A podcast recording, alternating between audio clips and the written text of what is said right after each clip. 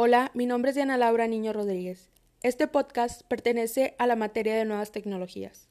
Primero que nada vamos a definir qué es un podcast. Es una publicación de carácter digital y periódica en formato de audio o video y que se puede descargar de internet o escuchar online. Puede montarse en una página web, en un blog o en todo tipo de plataformas para que esté a disposición de los usuarios. Te voy a recomendar tres plataformas de podcast más populares. Iniciamos con SoundCloud. Es una plataforma de distribución de audio en línea que permite la distribución, promoción y grabación de audio de sus usuarios. En segundo lugar tenemos iBox, que es una plataforma digital con espacio para almacenar, publicar, escuchar, compartir en redes sociales y descargar audios. Y en tercer lugar tenemos Spotify, que es una plataforma de distribución de música, podcast y video que está disponible para ordenadores, tablet, televisores con Smart TV y teléfonos inteligentes. En lo personal, Spotify es mi favorito. A continuación te voy a definir tres conceptos importantes de la unidad número 1, edición avanzada de documentos. Iniciamos con el concepto número 1, que es escribir.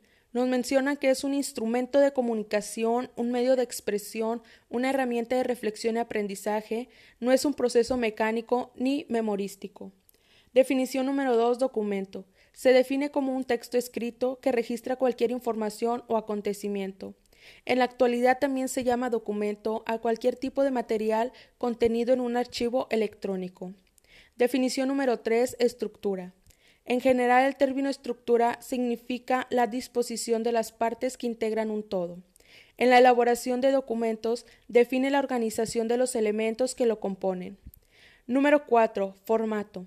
El formato es otro factor además de la estructura que afecta la legibilidad de los escritos. Se refiere al diseño de la apariencia general de los documentos. Y por último, la definición número 5, los procesadores de palabras, que son aplicaciones de gran difusión entre los usuarios de la tecnología de información.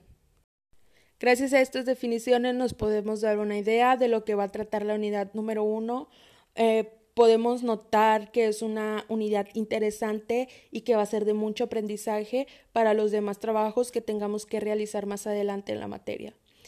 Nos vemos pronto y esperemos aprovechar todo esto al máximo.